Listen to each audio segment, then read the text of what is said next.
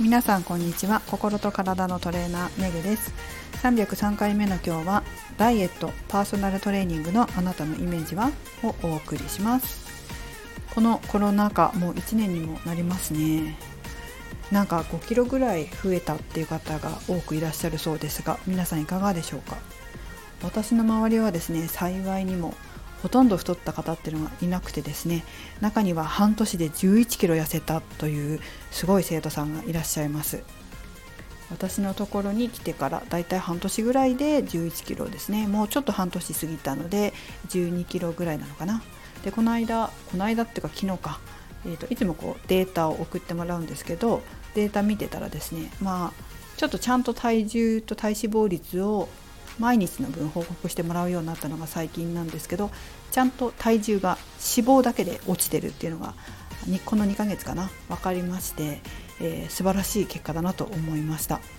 筋肉を減らさずに脂肪だけでちゃんと痩せていってるという素晴らしい結果拝見しました。あっぱれですね。本当にすごいなと思います。11キロ痩せるって5キロのお米2つです。5キロの米2つってかなり重いですよ。それが体からなくなるって相当だと思うんですよね。そうするとさすがに周りの方も気が付くみたいです、まあ、パーソナルトレーニングに通ってるっていうとね、えー、何のマシン使ってるのって聞かれるんだそうです。まあそうですよね。一般的にパーソナルトレーニングって言ったらちょっと筋肉がムキムキとした男性とか、まあ、女性もそうですけど筋肉がしっかりとえー、て言ったらいいのムキッとしてるような人がねマシンを使って、えー、ゴリゴリにトレーニングを教えてるというイメージなんだと思うんです。皆さんどうですか？ところがですねその生徒さんはマシンを使ってないわけですよ。何しろうちマシン置いてませんのでなので生徒さんはバランスボールとダンベルかなって言うんですって。そうするときょとんとされるらしいんですよ。イメージがないんだそうです。そういう。パーソナルトレーニングっていうともうあのライズアップみたいなあとフィットネスクラブみたいなマシンでバリバリにゴリゴリにムキムキにトレーニングするみたいなイメージが皆さん一般的みたいで、え、私のようにお家でできる運動で効果成果を出すっていうイメージはないみたいなんですよね。だからこうきょとんとされるんだと思うんですけれども私自身はいろいろ思うところがあってマシンを置いてないわけです、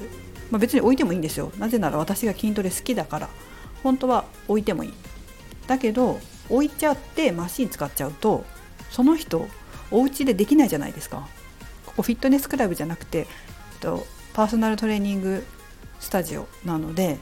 お家でできないと週2回来るんだったらいいと思うんですよ。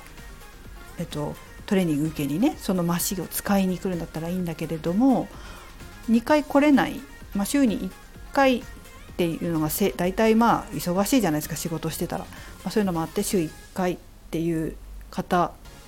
もう1回トレーニング週にやらないと筋肉つかないし筋力もつかないので、まあ、できたら週2回ぐらいやってもらいたいんですよね。まあ、そしたら家でできることを教えた方が効率がいいじゃないですか。もちろん週1回マシン使って筋トレするだけでも効果はあるんですけれどももう一日やった方が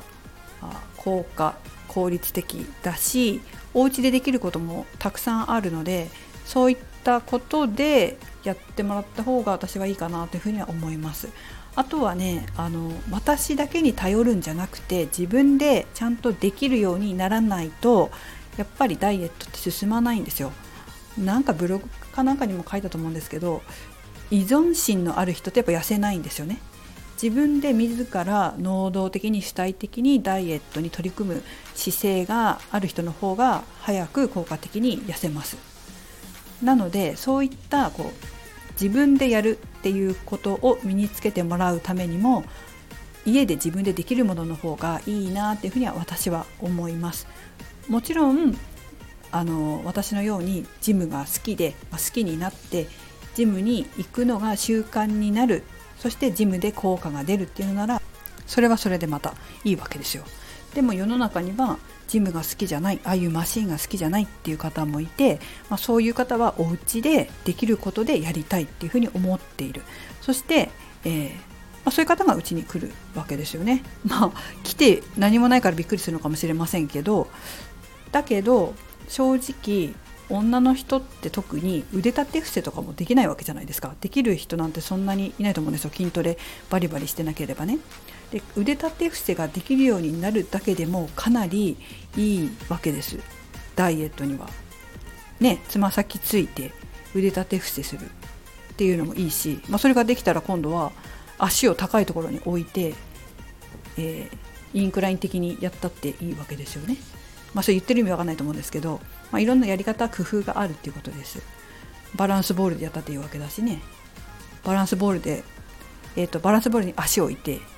そして腕立て伏せするわけですよ、まあ、いろんなことできるんですよ。家でも自重でもね。自分の体重でも負荷をかけてできるわけです。で結構それってマシンより実は難しいんですよ。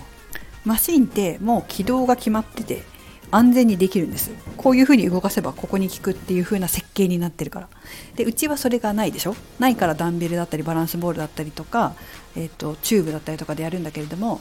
そういうのってちゃんと姿勢を整えてきちんとあの姿勢を保ってやらないとできないことなのでマシンよりも 実はうちでやってることは難しいしこれで負荷が上がれば相当あのちゃんとした筋トレになる。それこそまさにムキムキのゴリゴリの人たちと同じトレーニングなんです。本当はね。本当はそうなんだよ。だけど本質本質はそこなの。本質はそこなんだけどそのダンベルがピンクとか青とか綺麗な色だったりとか重さが軽かったりするからそういう風に見えないんだけどジムに行ったらムキムキのゴリゴリの方々がやってるようなトレーニングと同じことをやってる。っていう感じなんです 実は。だけどうちでもできるのそれは。ダンベルがなければペットボトルでやってもいいし重い辞書があれば辞書でやってもいいし工夫次第でトレーニングは何とでもなるわけですよ。何とでもなるっていうのは基本があるからその基本さえその本質どっちでもいいんだけどその本質さえね、え、守ってれば何でもできるんです。だけどお家でもやれた方がここに来てねスタジオでやってやりっぱなしで終わるよりもちゃんとお家で復習して継続してやる方がダイエットには効果的だし、え、筋肉もしっかりつくから、まあ、そのためにお家でできることをだけど 結構あの本格的なことを教えてるっていう感じですね。